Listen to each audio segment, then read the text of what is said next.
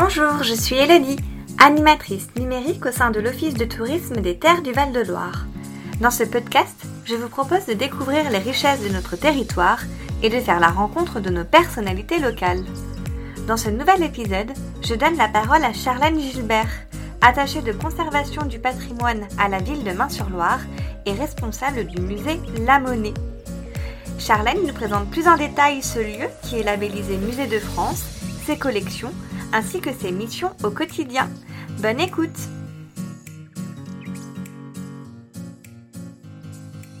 Bonjour euh, Charlène Gilbert. Bonjour Elodie. Euh, vous êtes attachée euh, de conservation du patrimoine à la ville de Main-sur-Loire et responsable du musée La Monnaie. pour commencer, est-ce que vous pouvez vous présenter à nos auditeurs et nous parler de vos différentes missions au sein de la ville de Main-sur-Loire? Oui, donc je m'appelle Charlène Gilbert. Effectivement, je suis attachée territoriale de conservation du patrimoine pour la ville de Main-sur-Loire depuis déjà quelques années. Je suis responsable du musée municipal. Je suis aussi la référente euh, pour le patrimoine culturel et historique. Et je suis aussi en charge du tourisme pour la ville de Main-sur-Loire. Donc ce sont des, missions en fait euh, variées d'accord, mais surtout complémentaires. En effet, parce que les missions du musée sont de conserver et d'étudier les collections, et donc les objets du patrimoine, de les rendre aussi accessibles au public le plus large possible, de transmettre euh, en mettant en œuvre des actions d'éducation pour assurer l'accès à tous à la culture.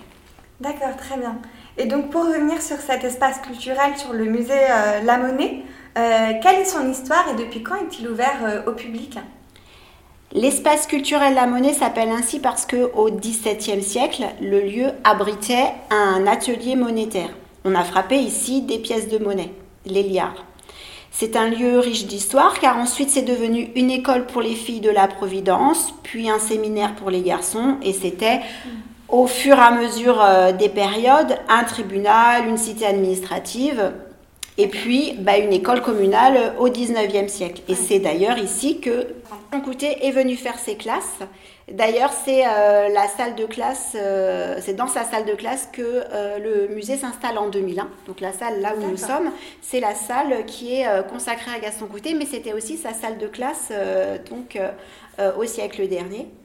Et puis le reste du bâtiment, donc l'espace culturel, ouvre en 2005 avec la suite du musée et la partie archéologique qui était à l'étage, et enfin la salle d'exposition euh, temporaire et la médiathèque. D'accord. Donc euh, justement, j'allais vous poser la question euh, au sujet des collections. Est-ce que vous pouvez peut-être rentrer un peu plus dans, dans, les détails pour nous parler de ces espaces? Le musée de Main-sur-Loire, c'est ce qu'on appelle un musée mixte ou pluridisciplinaire parce qu'en fait, il abrite des collections très très différentes. Donc une collection consacrée à Gaston Coutet, euh, c'est la plus grande collection publique consacrée à ce poète chansonnier de la Belle Époque, qui a grandi à Main-sur-Loire, mais qui a été surtout euh, poète euh, chansonnier à Montmartre au début du XXe siècle. Donc vous trouverez dans cette exposition, dans l'exposition permanente du musée consacré à Gaston Coutet, des dessins, des manuscrits, des partitions. Et dans ces textes, en patois bosseron, sont dénoncées les injustices mmh. et la misère sociale. D'accord.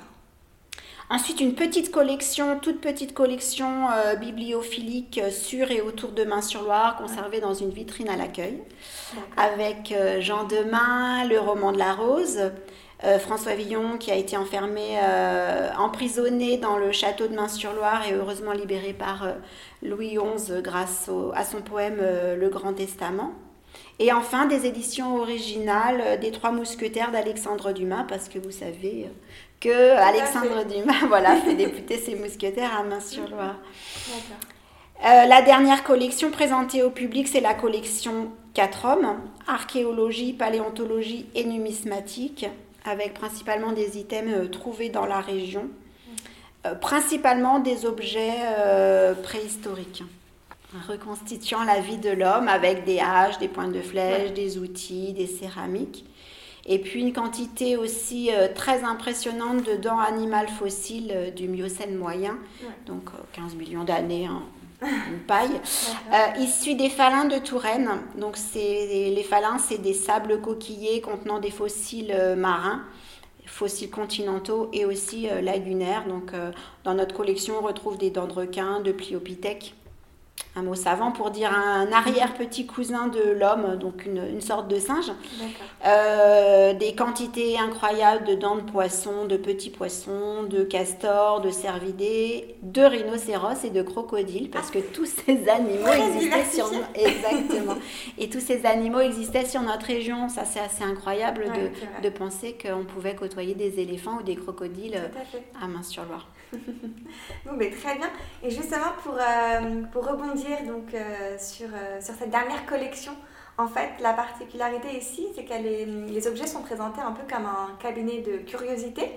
Et a aussi de, de dons, en fait, de, de collections de particuliers, si je ne me trompe pas. Est-ce que vous pouvez nous en dire plus sur cette scénographie En effet, la collection 4 hommes, c'est l'œuvre du donateur François 4 hommes, qui a donné qui a fouillé sa vie durant euh, en tant qu'amateur éclairé euh, et qui a fait don de ses collections. Donc euh, j'ai présenté tout à l'heure archéologie, paléontologie, numismatique, à condition qu'elles soient présentées comme elles étaient chez lui. D'accord. Et de ce fait, le public trouve un, découvre un cabinet de collectionneurs avec des objets de grande qualité, mais surtout un rangement qui n'est plus habituel dans nos musées actuels, où la tendance est plutôt orientée vers une muséographie euh, épurée. Mais ici, on fait en fait un saut dans le temps, autant par la présentation que par les objets, puisqu'on a principalement des objets euh, préhistoriques. D'accord. Mais c'est une contrainte aussi, puisque cette contrainte de don euh, de François Quatrhomme, étant de la présenter comme comme c'était chez lui, nous permet eh bien, de faire de la pièce une double de la pièce même, donc de l'espace euh, même, une double lecture. On a l'histoire des collections de collectionneurs, mm. celle de la présentation et l'histoire même des objets de la préhistoire. D'accord. Donc euh, voilà, beaucoup de choses à dire. Exact, exactement. D'accord. Donc c'est aussi vers cette approche que euh, on voudrait aller, c'est-à-dire plus vers l'approche du cabinet de collectionneurs et présenter l'histoire des collections plutôt que l'histoire même de, chacun des objets. Ouais. Très bien. Et du coup, euh, est-ce que vous avez souvent des dons de particuliers au musée?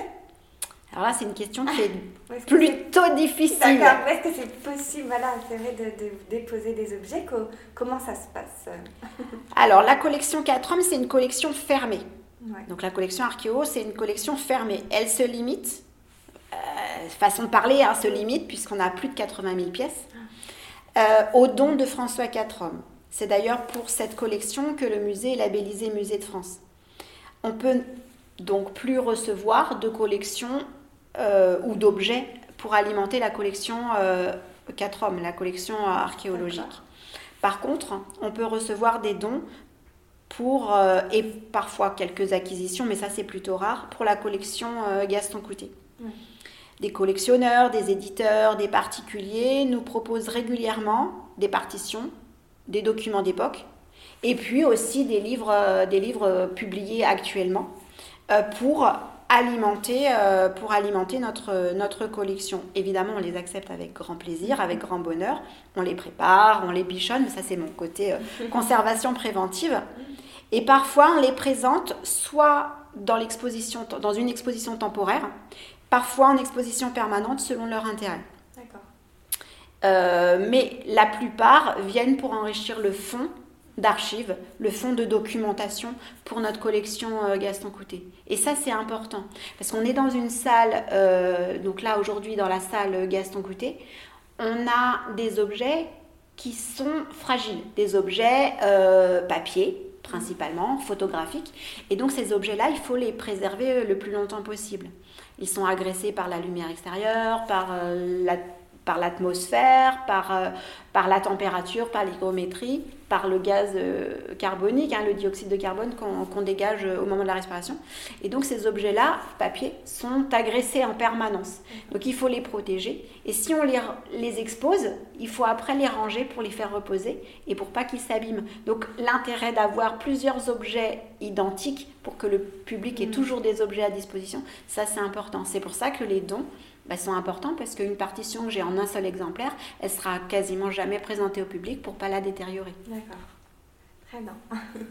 Donc on fait un, appel du coup au, don avec, avec plaisir et au contraire, plutôt que ça parte, euh, euh, que ça soit brûlé ou que ça parte, euh, voilà, que ça soit ça disparaisse complètement, autant que ça vienne au musée. En tout cas pour la collection coûtée. Hein. Très bien. donc au musée, ce qui est intéressant, c'est qu'une vraie médiation a été pensée pour les enfants et le public hein, scolaire notamment. Est-ce que vous pouvez nous en dire plus et que proposez-vous?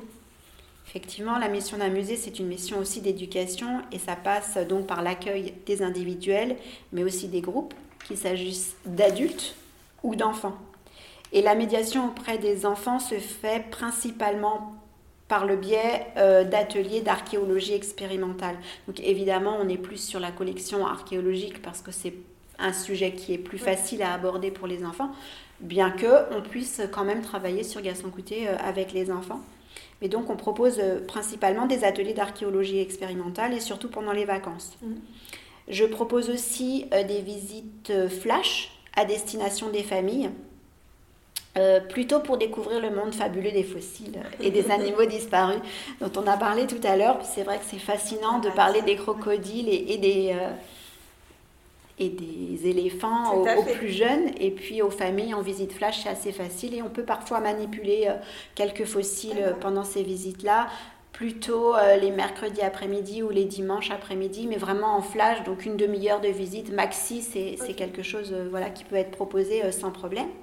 Et puis pour les scolaires, le musée propose des visites thématiques, surtout autour de la collection archéologique, puisque ça va être en lien avec les programmes scolaires de l'éducation nationale. Et donc la plupart euh, de nos visites sont suivies d'ateliers pour faciliter la compréhension des connaissances et puis euh, différents supports qu'on a créés pour avoir une approche plus ludique de l'archéologie et du coup comprendre les activités de l'homme par les expériences faites euh, en atelier. Et puis bien sûr, je prépare des activités en, en rapport avec les étudiants, parfois du sur-mesure, les étudiants, les enseignants, bien sûr, euh, les, les, activités sur mesure euh, en fonction de leurs besoins et en fonction de leurs envies. Oui, oui c'est possible de s'adapter selon euh, programme. Oui, oui sans problème. Bon, après, je travaille aussi avec des étudiants, mais avec des étudiants, des étudiants chercheurs, mais ça, c'est vraiment un autre domaine. C'est autre chose. Mm. Très bien. et tout au long de l'année, il y a des expositions temporaires qui viennent rythmer la, la vie du musée. Comment les thèmes sont-ils choisis et euh, comment travaillez-vous à leur conception? La salle d'exposition temporaire Éric Doliger propose des expositions toutes les 4 à 6 semaines, ce qui fait à peu près 7 expositions par an. D'accord. Ce sont des expositions artistiques, individuelles ou collectives, comme en ce moment, euh, ou des expositions historiques ou pédagogiques. C'est ma collègue de l'événementiel, Cécile Facon, qui gère ces expositions. Mais euh, le musée présente deux expositions par an euh, qu'on appelle, voilà, pour, entre nous, carte blanche au musée. Et ce choix de ces cartes blanches se fait en fonction des collections du musée. Donc soit l'archéologie, soit Gaston Coutet et la Belle Époque. Très bien. À l'automne, on présente une, euh, une, exposition autour des collections de Gaston Coutet en rapport avec le festival, mm. donc les journées Gaston Coutet, consacrées au, poète chansonnier euh, libertaire. Et puis au printemps, c'est la collection euh, archéologique qui est mise en avant avec comme point d'orgue la nuit des musées. Et cette année, on va commémorer, avec deux ans de retard, mm. la guerre de 1870. Donc ça sera vraiment une grande et belle exposition montée avec les archives, avec la Société archéologique de Main-sur-Loire, avec des collectionneurs locaux. vraiment une grosse, euh, un gros événement, une très belle exposition. que ça a marqué le territoire, hein, la, guerre de 1870. Euh. Exactement. Et puis c'est une période qui n'est pas connue ou en tout cas pas tellement ah, euh, exploitée. Et du coup, des animations viendront autour pour vraiment euh, la comprendre et puis l'expliquer aussi à tous les publics. Donc, notamment une reconstitution d'un camp militaire au château. Donc, c'est vraiment un partenariat global avec donc l'association. La Société Archéo Demain, donc vraiment une association locale, le château, mm. le musée, des partenaires locaux. Donc vraiment, on, a, on, essaie de faire vivre, de faire vivre cette exposition-là comme pratiquement toutes les expos qu'on anime. Mais c'est vrai que cette exposition-là, elle nous tient à cœur parce que d'abord, on n'a pas pu la faire ces dernières années, donc on essaie vraiment de la, de la remonter. Puis on aura des, des visites évidemment de l'expo. Et puis des conférences. Et puis la sortie des, livres qui sont tout autour. Donc on essaiera de faire des dédicaces sur ces livres-là. Donc vraiment un gros événement qui commencera le 22 avril. Très bien. J'allais vous poser la question. Ça arrive très vite. Merci beaucoup, Charlène, pour euh, toutes ces informations. Est-ce que vous souhaitez rajouter quelque chose, euh, le mot de la fin venez, venez nous visiter, venez voir le musée et puis profiter de toutes les animations parce qu'on travaille aussi euh, euh, sur les moments, sur les événements nationaux comme la nuit des musées, mais il y a aussi les journées de l'archéologie, les journées du patrimoine. Donc à chaque fois on est euh, ouvert.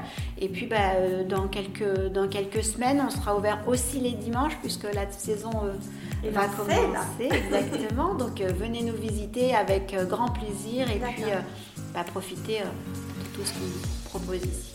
Tout à fait. En tout cas, on invite les auditeurs à suivre votre actualité sur, euh, sur Facebook. Oui. Que le musée possède sa, page Facebook. Et euh, voilà, et en tout cas, nous, de notre côté, à l'Office du tourisme, nous relayons les, événements, les expositions euh, sur notre site internet. Merci beaucoup. Merci, Elodie. Merci Charlène et à très vite alors pour cette exposition. À très bientôt. Merci beaucoup. Au revoir. Au revoir.